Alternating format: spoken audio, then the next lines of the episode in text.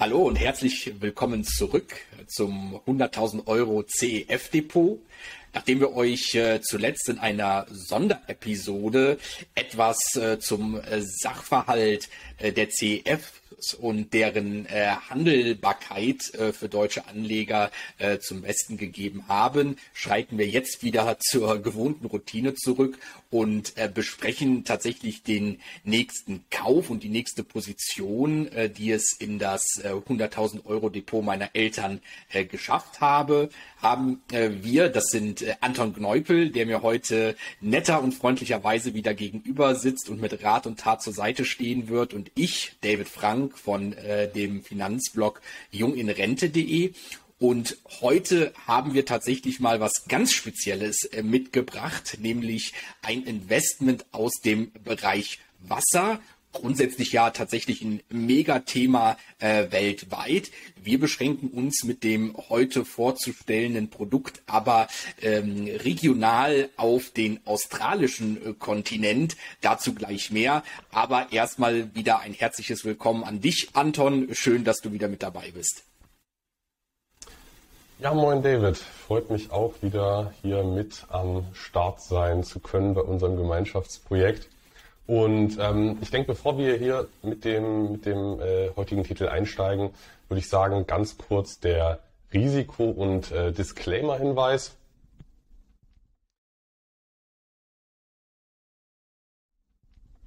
Und dann machen wir jetzt hier auch direkt weiter mit dem heutigen Titel. Ja, von welchem Titel sprechen wir dann, David?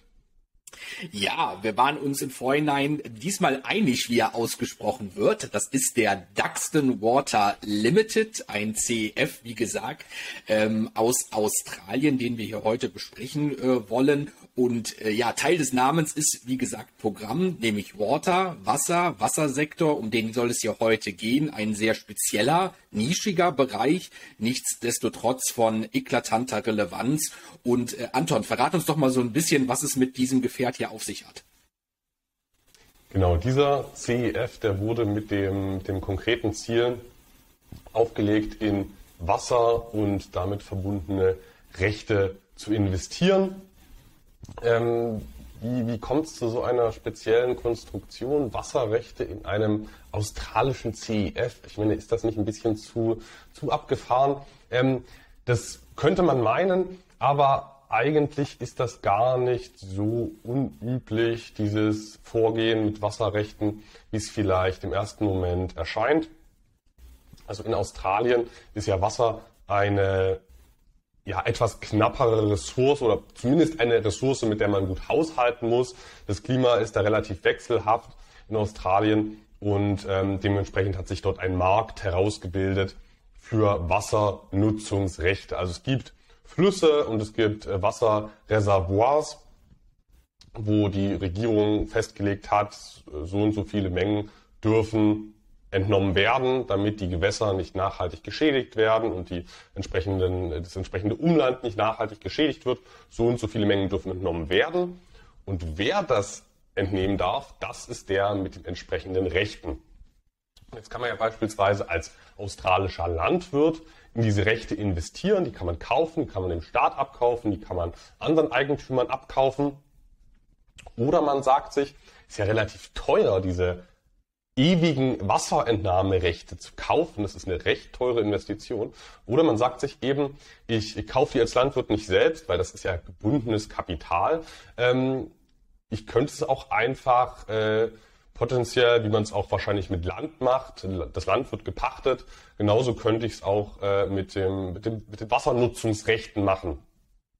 Könnten wir die Wassernutzungsrechte gegen Lizenzgebühr, gegen Royaltygebühr einkaufen, sodass ich dann gegen Gebühr diese Wasser, äh, diese Wassermengen anzapfen kann als Landwirt und dann ähm, ja, verschiedene äh, Lebensmittel anbauen kann. Und ähm, dieser Fonds, der hat sich genau in dieser Nische spezialisiert, dass er in Wasserrechte investiert, die dann gezielt von, von ähm, Landwirten nachgefragt werden und das ja, ist erstmal das grundsätzliche Ziel. Mit, diesem, mit dieser Anlage in die Wasserrechte möchte man möchte man ähm, ein laufendes Einkommen verdienen, möchte das ausschütten und gleichzeitig will man aber auch Anlegern einen äh, langfristigen Wertzuwachs ermöglichen. Zum einen soll das so geschehen, dass man ja effektiv, also man hat ja ein, ein Sachwertinvestment ähm, im Bereich dieser, dieser Wasserrechte und hier hat man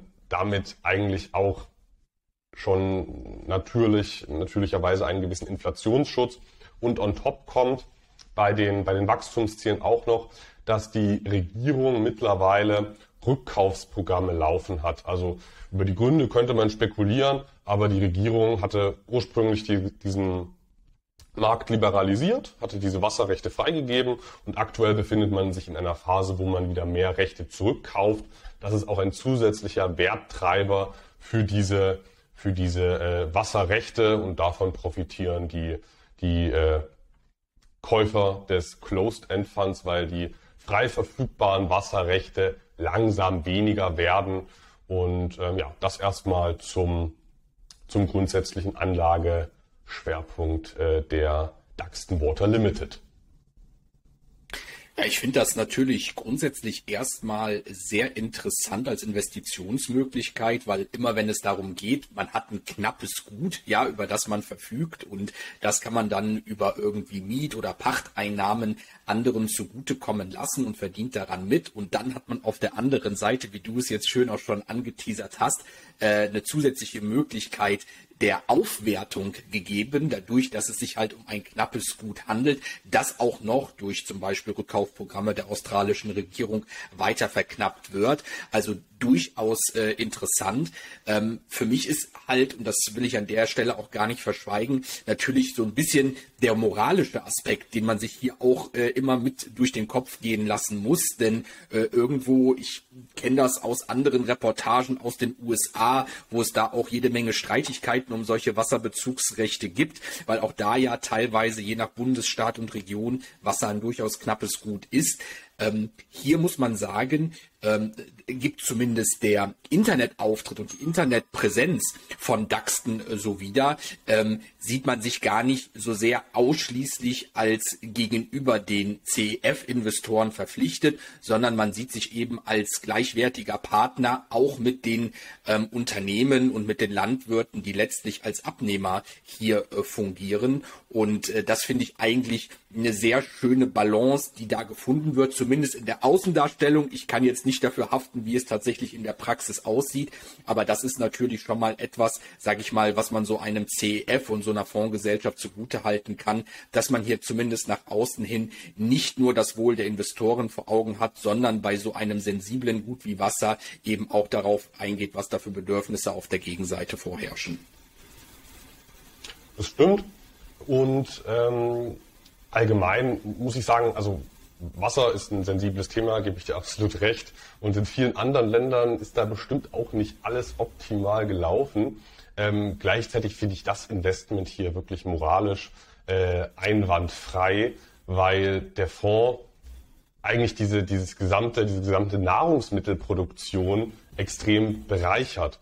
Der macht es Landwirten einfacher, sie müssen nicht so viel Kapital aufbringen, um überhaupt aktiv zu werden kleinere äh, Landwirte können existieren.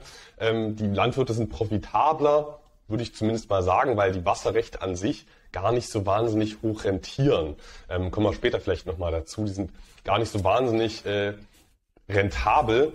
Ähm, und für einen kleinen, äh, für einen, für einen relativ kleinen Landwirt diese teuren Wasserrechte, die gar nicht so rentabel sind zu kaufen, wäre wahrscheinlich für viele kleinere auch ein Ausschlusskriterium. Und man muss wirklich auch sagen, dieser Fonds ermöglicht es vielen Landwirten extrem gut zu planen und gezielt auch Wasser so einzuplanen und so einzukaufen, dass man es für die verschiedenen Arten der Anbau, Anbaupflanzen äh, ja, genau zuschneiden kann.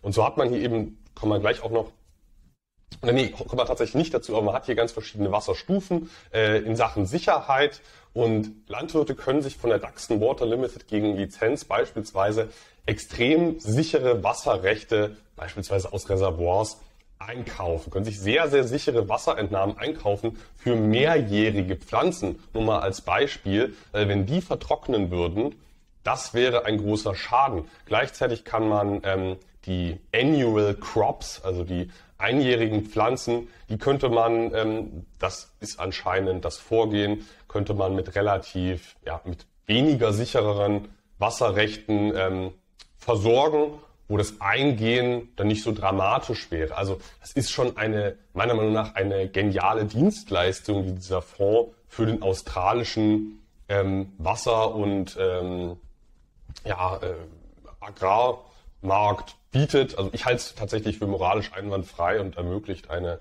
eine, äh, eine deutlich effizientere ähm, Lebensmittelproduktion und ähm, da, sorgt auch dafür, dass am Ende mehr kleine, mehr kleine Bauern existieren können. Aber ich denke, wir stecken beide nicht tief in der Materie und ähm, ja, Moral ist auch immer subjektiv am Ende des Tages und Wasser wird für manche ein grundsätzliches No-Go sein. Ähm, für mich ist das äh, ein, ein äh, valides Investment.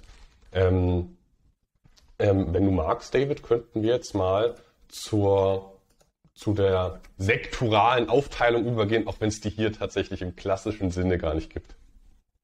Ja, lass uns das gerne tun. Vielleicht können wir in dem Zusammenhang dann ja auch noch so ein bisschen tiefer in das Geschäftsmodell reinstechen und uns angucken, wie DAX denn dann letztlich tatsächlich Geld verdienen kann. Du hast es schon so ein bisschen angeteasert, dass es da durchaus mehrere Mittel und Wege gibt, wie dann diese Wasserrechte letztlich zu Geld gemacht werden aus Sicht der Fondsgesellschaft. Genau so ist es. Und ähm, lass mich vielleicht mal ganz kurz noch einen, noch einen Punkt hier einwerfen. Und zwar, ähm, das könnte sich ja durchaus der eine oder andere fragen, wieso holt man sich überhaupt so etwas wie Duxton Water in den Bestand? Weil das ist ja eigentlich, also es ist ja nicht repräsentativ für die australische Wirtschaft und auch nicht für die sonstige Weltwirtschaft. Eigentlich ist es ein unwichtiges Thema, wenn man es mal ganz hart ausdrückt. Äh, wieso holt man sich dann sowas wie Duxton Water? Also nicht generell unwichtig, sondern unwichtig im globalen im globalen Bild, da ist einfach dieser australische Wassermarkt nicht, nicht äh, so relevant. Ähm, wieso holt man sich dann trotzdem im Bestand oder wieso habe ich es eigentlich als Idee angebracht und wieso hast du es dir dann auch mit deinen Eltern, wieso habt ihr euch dafür erwärmen können? Ähm, der Punkt ist da einfach diese, dieses unkorrelierte Gesamtprofil. Also wir haben es hier mit einem komplett oder weitestgehend unkorrelierten Investment zu tun. Ähm, nicht so sehr aus Sicht der Kurse, sondern vielmehr aus Sicht der, der Barerträge, weil hier hängen die, die Einnahmen des Fonds tatsächlich nicht an, nicht an der konjunkturellen Entwicklung, also ob jetzt die großen Banken und Rohstoffunternehmen aus Australien gerade ein bisschen bessere oder ein bisschen schlechtere Zeiten haben, oder ein bisschen mehr Dividenden oder ein bisschen weniger zahlen, das ist einfach für so einen Fonds wie Duxton Water nicht relevant. Hier gibt's Einflussfaktoren wie das Wetter, Einflussfaktoren wie die landwirtschaftliche Aktivität.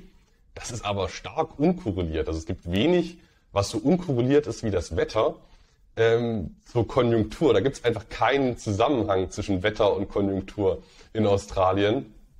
Wenn doch, äh, kannst du mich gerne berichtigen oder können auch äh, wenn, wenn sich da jemand doch auskennt, kann das gerne in die Kommentare schreiben, aber ich meine, das sind sehr äh, unkorrelierte ähm, Dinge und mit diesem, diesem unkorrelierten Ertragsprofil bietet sich so ein Investment für Einkommensinvestoren extrem an. Ähm, für Gesamtrendite, Total Return orientierte Anleger, wo es einfach nur um einen Ertrag nach 20 Jahren geht, um irgendeine maximale Rendite pro Jahr über einen Zeitraum von 20 Jahren, da ist Unkorreliertheit halt gar nicht so entscheidend. Aber für Anleger wie uns, die einen möglichst konstanten Ertrag wollen, ist Unkorreliertheit halt sehr wichtig.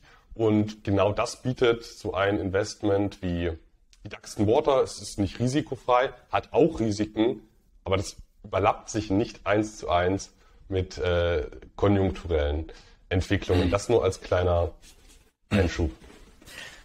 Ja, äh, ich glaube, ich muss an der Stelle dann auch transparent sein, denn äh, schon in der Vorbereitung auf unser heutiges Gespräch und schon seinerzeit, als wir den Fonds in die äh, 22 titelumfassende Portfolioselektion aufgenommen haben, fand ich gerade diese Unkorreliertheit, die du jetzt wunderschön dargestellt hast, extrem attraktiv und ansprechend, weswegen jetzt auch hier der Duxton Water äh, tatsächlich der zweite CEF unserer Besprechungen ist nach dem BUI, den ich für den Einzug in mein persönliches äh, Depot äh, in Betracht ziehe, weil äh, beim BUI habe ich inzwischen Nägel mit Köpfen gemacht. Der befindet sich inzwischen in einer ausreichenden Positionsgröße in meinem eigenen Depot und auch beim äh, DAX Water äh, bin ich mir relativ sicher, dass der auf kurz oder lang bei mir Einzug halten wird, weil ich auch gerade diesen unkorrelierten Einkommensstrom, für den der steht, äh, sehr, sehr ansprechend finde und glaube ich eine sehr gute kleine Ergänzung für mein Gesamtdepot darstellen würde. Das sehe ich privat äh, ganz wie du, David. Ähm, und unkorreliert muss man aber auch dazu sagen, heißt natürlich nicht, äh, heißt natürlich nicht sicher. Und es wird auch Zeiten geben, da kürzt alles andere die Dividende und auch DAX und Water wird kürzen. Es wird Zeiten mit positiver Korrelation geben. Ähm, kurstechnisch kann es das sowieso geben. Ähm, aber rein strukturell, wenn man mal reinschaut, die Einnahmen dieses Fonds hängen halt einfach nicht an der Konjunktur in Australien. Wenn die völlig gegen die Wand geht, die australische Wirtschaft, dann läuft es hier wahrscheinlich auch schlecht.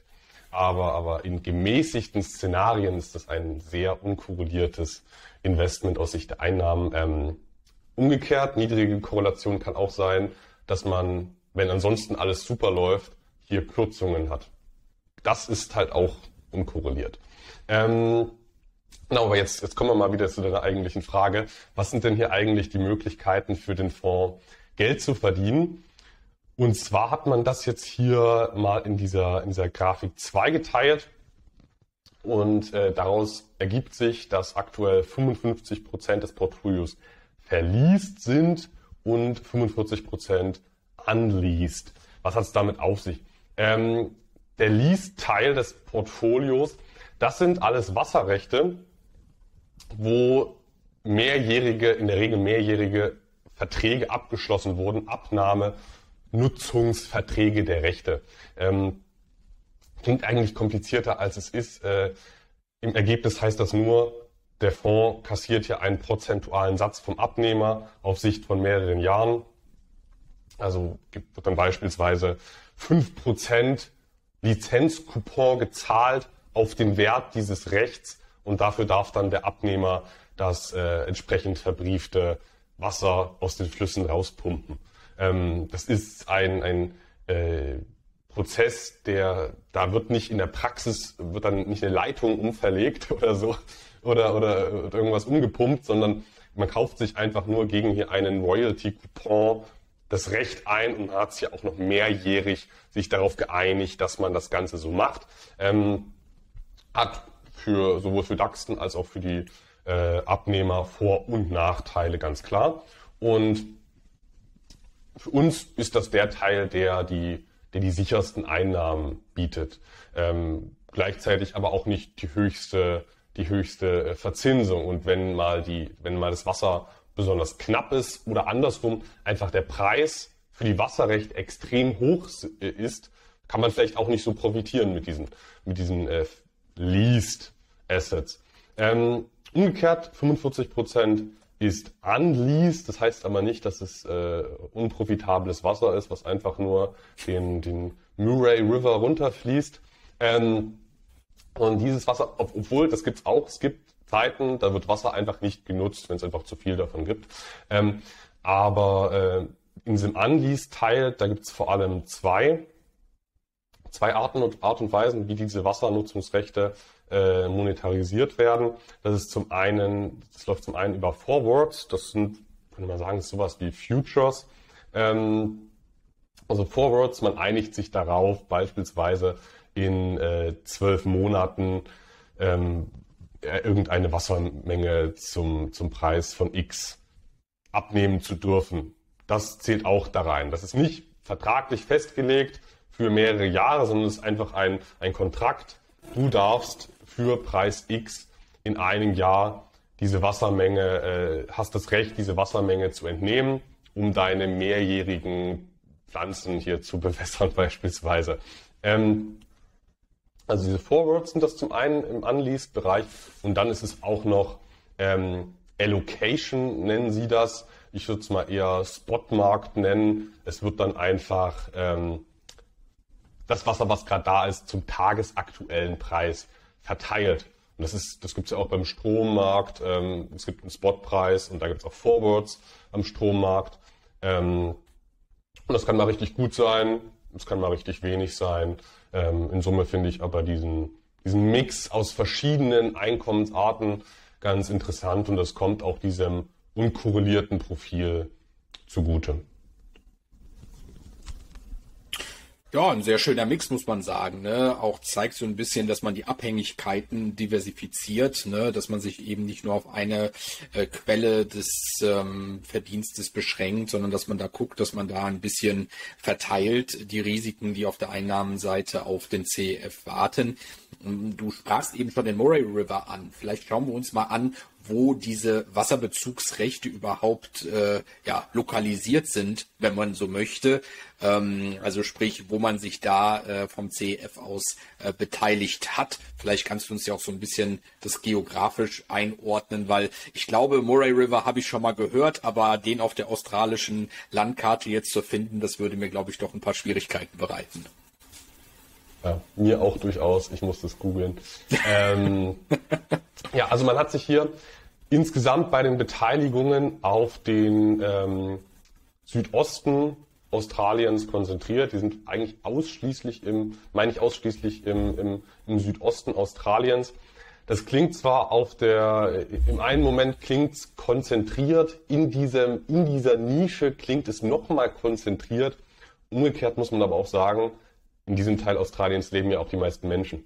Und äh, dort wird vermutlich dann auch das meiste angebaut in diesen Regionen. Also es macht schon ich habe mir nochmal die, die Bevölkerungsverteilung ähm, auf einer Karte anzeigen lassen von Australien und die ist zu einem sehr großen Teil, also die meisten sind sowieso an der Küste und ähm, die meisten sind dann auch noch im Südosten Australiens, also ziemlich genau in dieser Nähe dieser, dieser Flüsse und ähm, genau hier hält man Wasserrechte, am, also Entnahmerechte am Murray River, Jetzt wird's, jetzt wird's peinlich am Murrumbidgee, am Goulburn, Lachlan und Malé. Ich entschuldige mich für alles, für diese, für diese Aussprache. Da waren jetzt sicher einige Holper, Holper, äh, Holper drin. Ähm, genau, das erstmal zur geografischen Aufteilung. Also man hat hier Wasserentnahmerechte äh, für die wichtigen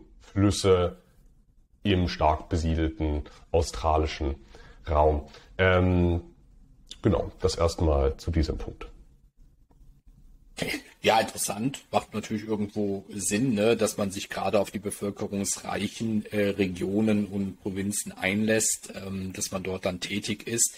Was ich gesehen habe auf der Form-Website, von der du die Grafiken ja auch hier jeweils ähm, genommen hast, ähm, das Fondsmanagement stellt ein sehr schönes äh, Factsheet zur Verfügung, äh, was sehr regelmäßig aktualisiert wird und wo über die Region hinaus, wo der Fonds tätig ist, ähm, grundsätzlich viel zu den meteorologischen und klimatischen Verhältnissen jeweils preisgegeben wird, auch so was Erwartungshaltungen angeht. Ähm, wenn man sich da so ein bisschen mit auseinandersetzt, es gibt ja auch bestimmte Wetter- und Klimaphänomene, die das ganze Weltklima beeinflussen, natürlich dementsprechend dann auch auf den asiatisch-pazifischen äh, Raum, wo jetzt Australien äh, lokalisiert ist, Einfluss nehmen. Und all das wird da natürlich mit berücksichtigt. Ja, das finde ich ganz interessant. Ähm, ich fand es jetzt auch nochmal interessant zu hören, dass der Südosten insbesondere im Fokus der Fondsgesellschaft liegt. Ich hatte eine Nachricht mitbekommen, ist noch gar nicht so lange her, dass, glaube ich, äh, im, im Osten, in Queensland, große Überschwemmungen waren. Ne? In Australien, finde ich, gibt sich das immer so, äh, geht das immer Hand in Hand. Ne? Mal hört man von Dürreperioden, dann wieder von Überschwemmungen. Also das, für was Klimawandel eigentlich bekannt ist, ne? dass diese Starkwetterphänomene äh, zunehmen, da äh, leidet Australien besonders besonders drunter. Und das ist mit Sicherheit auch für diesen Fonds eine Herausforderung zwischen diesem Wassermangel und dem Wasserüberschuss dann entsprechend zu haushalten und das zu managen. Ähm, also finde ich grundsätzlich ein sehr interessantes Feld, aber finde ich auch schön, dass von der Fondsgesellschaft dann allein im Rahmen dieses Factsheets schon so viel darüber regelmäßig preisgegeben wird, was sich da so verändert, weil das wirst du auch kennen. Es gibt auch Factsheets, die sind sehr, sehr schmal und dürftig gehalten. Ne? Da findet man vielleicht so den Chart der letzten Monate und dann so ein paar Kennzahlen und einen kleinen Risikoausschluss und dann ist es das gewesen. Bei DAXen ist das definitiv anders und da merkt man auch, wie tief diese Fondsgesellschaft und die Fondsmanager in der Materie drin sind. Das ist für die keine bloße Geldanlage, ne, wo man irgendwie zwei Güter hin und her bewegt, sondern da steckt schon deutlich mehr, ja, offensichtlich Interesse äh, und auch äh, Wille drin, äh, mit den Sachen dann umzugehen. Jeden Fall. Und du hattest jetzt auch schon diesen großen Einfluss Klima angesprochen. Und das würde ich auch eindeutig als, als Hauptrisikofaktor benennen. Also klar, unkorreliertes Profil, ähm, schöne Sache, aber es könnte sein, dass sich das Klima so verändert, dass beispielsweise Landwirtschaft äh, in weiten Teilen unwirtschaftlich wird. Könnte sein. Es könnte sein, dass es so viel regnet, dass niemand mehr Interesse hat, diese Wasserrechte zu bezahlen. Ähm, oder die, oder die, es könnte so viel Wasser geben, dass einfach die Spotpreise effektiv bei, bei nahe Null sind. Also das sind schon nennenswerte äh, klimatische Risiken, aber nochmal, jedes Investment hat nennenswerte Risiken. Das Schöne hier ist, es ist eben nicht eins zu eins korreliert. Ähm, und sei auch noch ergänzt der Punkt, ähm, dass äh, natürlich auch ja, politische Risiken bestehen. Also auch wenn wir hier nicht in einer, in einer, in einer klassischen Immobilie investieren, haben wir natürlich trotzdem die Risiken immobiler Investments und ja, sollte jetzt die australische Regierung meinen, dass das hier äh, grob falsch wäre, könnte es passieren, dass man hier weniger Geld verdient. Das könnte beispielsweise ja, äh, Spotpreisdeckel geben. Ob das dann sinnvoll ist oder nicht, das äh, ist ja nicht die Frage. Das wäre dann eine politische Entscheidung. Also klimatische Risiken und politische Entscheidungen, politische Risiken, die sind hier schon, äh, würde ich sagen, ähm, dominant bis hin zur Enteignung wäre alles denkbar.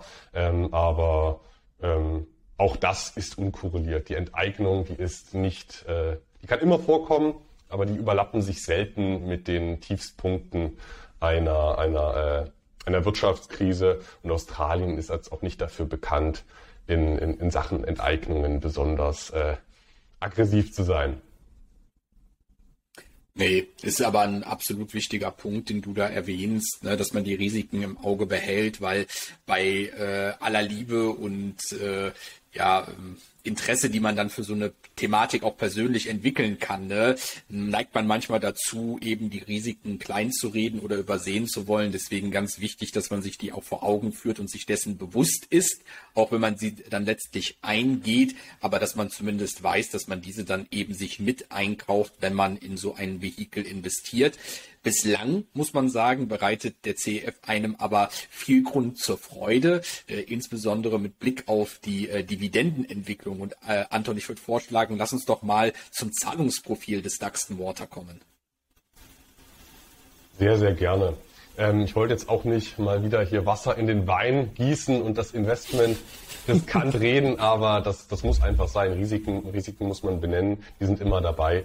Ähm, und die, die wollte ich von daher ergänzt haben.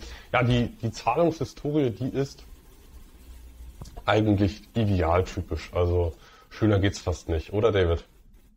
Nee, also äh, wunderbar. Äh, einerseits natürlich, dass wir hier fortlaufende äh, Steigungen äh, und Wachstum zu verzeichnen haben, aber dann muss man, glaube ich, auch nochmal positiv hervorheben, ähm, wie hoch das Wachstum tatsächlich zumindest in den letzten Jahren ausgefallen ist. Und ähm, hier hätten wir es ganz klar mit einem Dividendenwachstumswert in der Aktienwelt zu tun, wenn man sich dieses Profil anschaut.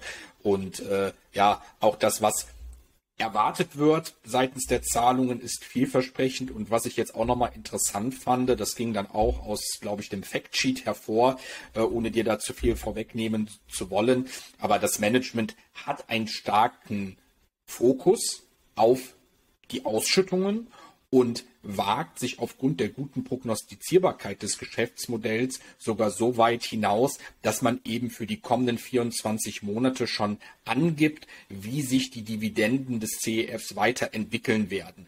Ich glaube, man ist jetzt wieder einen Schritt zurückgegangen. Man passt sich da ein bisschen mehr äh, dem Sektor an und wird das, glaube ich, jetzt künftig dann nur noch für zwölf Monate im Voraus, äh, Voraus prognostizieren und bekannt geben.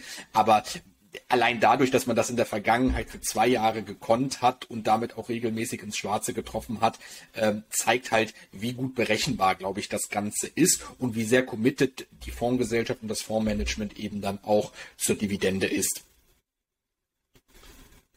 So ist es. Ähm, und wir haben tatsächlich seit Auflage jedes Halbjahr, also es ist ein Halbjahreszahler, jedes Halbjahr haben wir hier eine Steigerung bisher gesehen.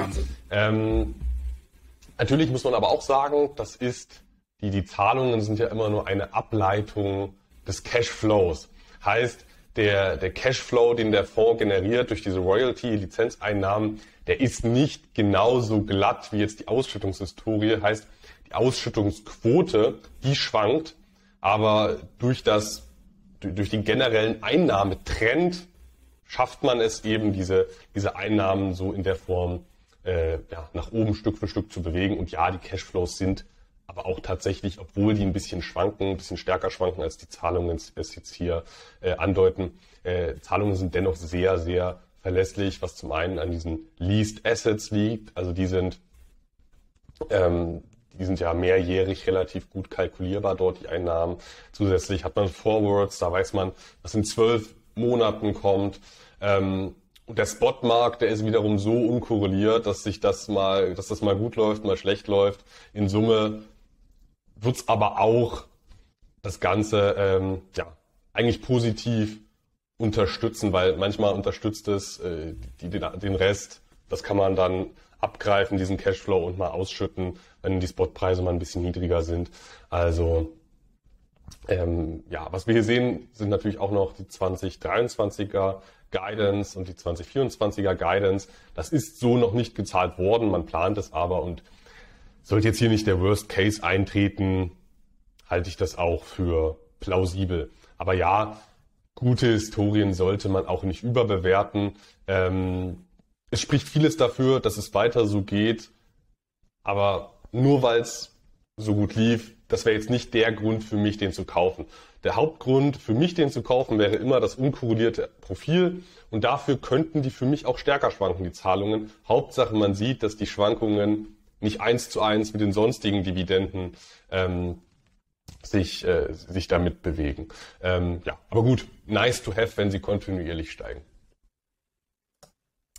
Ja, äh, Schwankungen ist ein gutes Thema. Vielleicht äh, springen wir mal über zum Vergleich des äh, Kursverlaufs des Duxton Water und äh, der Diskrepanz und Differenz äh, zum NAV, weil das fand ich jetzt äh, tatsächlich beim Blick auf den Chart einigermaßen überraschend, dass wir doch aus meiner Laiensicht äh, zumindest äh, in den letzten zwei, drei Jahren ein ganz schönes Gap hatten zwischen dem CEF-Kurs und dem äh, darunter liegenden NAV. Aber was sagst du dazu, Anton? Das stimmt. Also grundsätzlich fällt erstmal auf, dass wir es hier mit einer sehr schönen äh, Aufwärtsentwicklung zu tun haben. Vor allem beim NAV, aber auch beim Kurs. Ähm, NAV ist natürlich auch dadurch getrieben, dass die, dass die Rückkäufe der australischen Regierung stattfinden. Heißt, die Rechte werten tendenziell immer mehr auf. Und der Kurs hat diese Entwicklung nicht so ganz äh, mit vollzogen. Zumindest hat man sich Stück für Stück auseinander bewegt. Das können wir dann auch nochmal beim, beim, äh, bei der NAV-Bewertung uns genauer ansehen. Der Discount ist Stück für Stück größer geworden. Es fällt mir tatsächlich gar nicht so leicht, jetzt hier zu sagen, woran genau das liegt. Ähm, ich würde aber mal, also meine Haupthypothese wäre in dem Fall tatsächlich, dass der, dass der Markt für CEF-Käufer, der ist halt ein anderer als der Primärmarkt für Wasserrechte. Ähm, die Käufer sind einfach andere. Die Käufer, die die CEFs erwerben, sind andere als die, die direkt Wasserrechte handeln. Ähm, die australische Regierung, die kauft aufgrund von politischen Entscheidungen Wasserrechte zurück. Der Preis ist nicht so relevant. Der Preis wird dadurch tendenziell getrieben nach oben. CEF-Käufer wiederum, die kaufen ein CF, um ein Einkommen, also in der Regel kauft man es fürs Einkommen, um ein nennenswertes Einkommen zu generieren. Und durch diese, durch diese immer weiter steigenden Preise ist die Barrendite oder wäre die Barrendite des Fonds stark gesunken, wenn man weiterhin den Kurs genauso hochziehen würde wie den NAV. Dann wäre man hier, vermute ich mal, bei etwa ja, 3%. Und 3% bei dem CEF, das ist, ja, das wäre, gut, das wäre halt der faire Preis der, der Wasserrechte, aber offensichtlich ist man nicht bereit, das zu zahlen. Und das wäre schon meine Hypothese, dass einfach die Anleger hier diese mindestens 4% sehen wollen bei den Einnahmen. Ähm, anders, ja, könnte ich es mir tatsächlich äh, aktuell nur, nur schwer herleiten. Aber ähm, ja, dass diese, diese, diese Mindestbarrendite, die Anleger sehen wollen, die halte ich hier schon für relativ plausibel. Ähm, dass ein, einfach Anleger diese, diese immer weiter steigenden Preise nicht bereit sind, beim CEF auch zu zahlen, weil sonst die Barrendite so niedrig, so niedrig läge. Bedeutet aber natürlich gleichzeitig, dass äh, wir mit unserem stattgefundenen Kauf von äh, ja einem schönen Discount haben profitieren können und das bringt uns, glaube ich, zu der von dir besprochenen äh, oder angeteaserten NAV-Bewertung. Äh, Wo sind wir denn eingestiegen und wie hoch war der Discount tatsächlich? Ja, vielleicht ganz kurz zu den, zu den Eckpunkten des gesamten Kaufs und dann zum, zum Discount-Chart. Also wir haben, oder ihr habt, äh, damit das hier alles sauber ist, ihr habt ähm, am 30.12. 30 des äh, Jahres 20, äh, 2022 die Duxton Water Limited in euren Bestand gelegt mit einer Zielgewichtung von 2%. Ihr habt dann 2000 Stück zu einem australischen Dollar und 63 Cent erworben, umgerechnet oder in Summe 3260 australische Dollar, entspricht umgerechnet ziemlich genau den, den 2000 Euro. Bei einer Barrendite von 4,23 Prozent. Also wir sehen schon, obwohl wir hier relativ günstig einsteigen, ist die Barrendite ähm, gar nicht so wahnsinnig hoch. Und daran erkennen wir auch, dass möglicherweise einfach Landwirte gar nicht das Interesse haben, diese Wasserrechte zu kaufen, wenn deren Rendite gar nicht so wahnsinnig hoch ist. Ähm, und, und unser Discount, der lag jetzt beim beim äh, Einstieg bei 25,23 Prozent. Also durch diesen hohen Abschlag von etwa einem Viertel kommen wir dann auf eine ansehnliche Barrendite von wenigstens vier Prozent und ein bisschen mehr, ähm, die ja auch regelmäßig steigt. Das muss man auch in einen Topf mitwerfen. Also den 6 Prozenter, der nie steigert, klar, das ist natürlich mehr, aber wir haben hier den 4, 4,23 Prozenter, der wenigstens jedes Jahr auf nennenswertem Niveau ähm, das Ganze anhebt, der vielleicht für ein bisschen Inflationsschutz dann auch einnahmenseitig äh, sorgen sollte. Ähm, und charttechnisch bei, bei der NAV-Bewertung muss man eigentlich sagen, ähm, haben wir alles richtig gemacht. Ja, definitiv. Äh, scheint jetzt erstmal, zumindest historisch betrachtet, ein guter Einstiegspunkt äh, gewesen äh, zu sein. Äh, wie gesagt, mich spricht insbesondere natürlich das Zahlungsprofil und das Commitment des Fondsmanagements an, die Zahlungen nach Möglichkeit konstant beziehungsweise äh, weiter zu steigern. Und äh, dementsprechend finde ich das jetzt eine schöne, niedrige Ergänzung, nicht nur für das Depot meiner Eltern, sondern auch äh, wahrscheinlich für mein eigenes äh, Depot.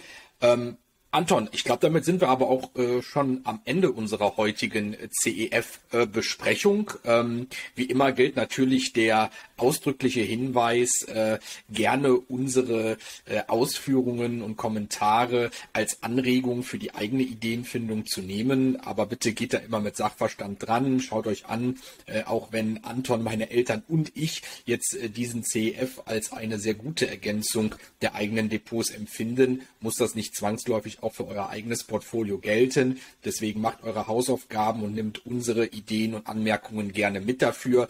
Aber wir können natürlich weder Anton noch ich irgendwelche Haftung übernehmen für Kaufentscheidungen oder auch nicht, die ihr auf dieser Basis trifft. Denn das alles hier ist natürlich keine Anlageberatung, sondern lediglich ein Austausch über die sehr individuelle Vermögenssituation meiner Eltern.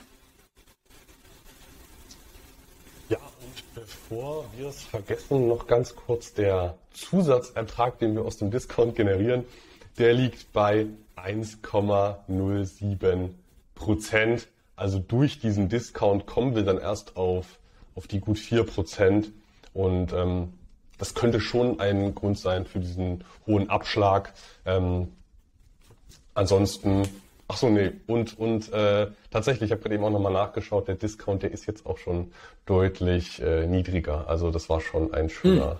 ein schöner Einstiegszeitpunkt.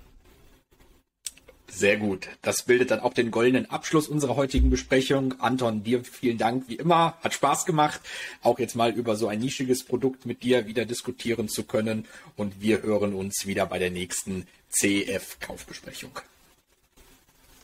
So machen wir's, David. Bis zum nächsten Mal. Mach's gut.